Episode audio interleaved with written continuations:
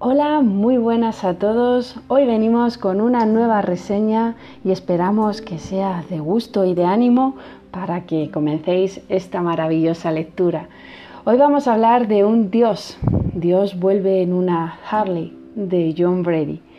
Con 37 años y una figura que no se ajusta a los cánones de belleza, Christine tiene pocas esperanzas de encontrar al hombre con quien compartir su futuro.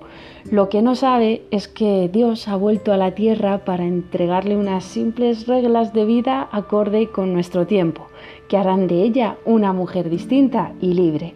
Aunque vista de chupa de cuero y cabalgue en una Harley Davidson, en sus ojos se halla la sabiduría y en sus palabras sencillas descubrimos lo que siempre habíamos sospechado.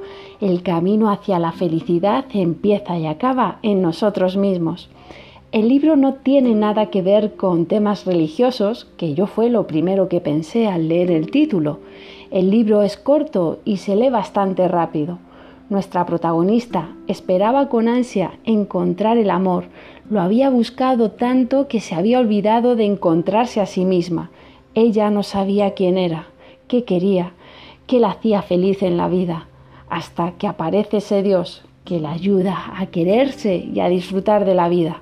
La moraleja de este libro puede ser que las cosas llegan cuando estás preparado para recibirlas, cuando aprendemos a querernos a nosotros mismos, las cosas buenas también empiezan a pasar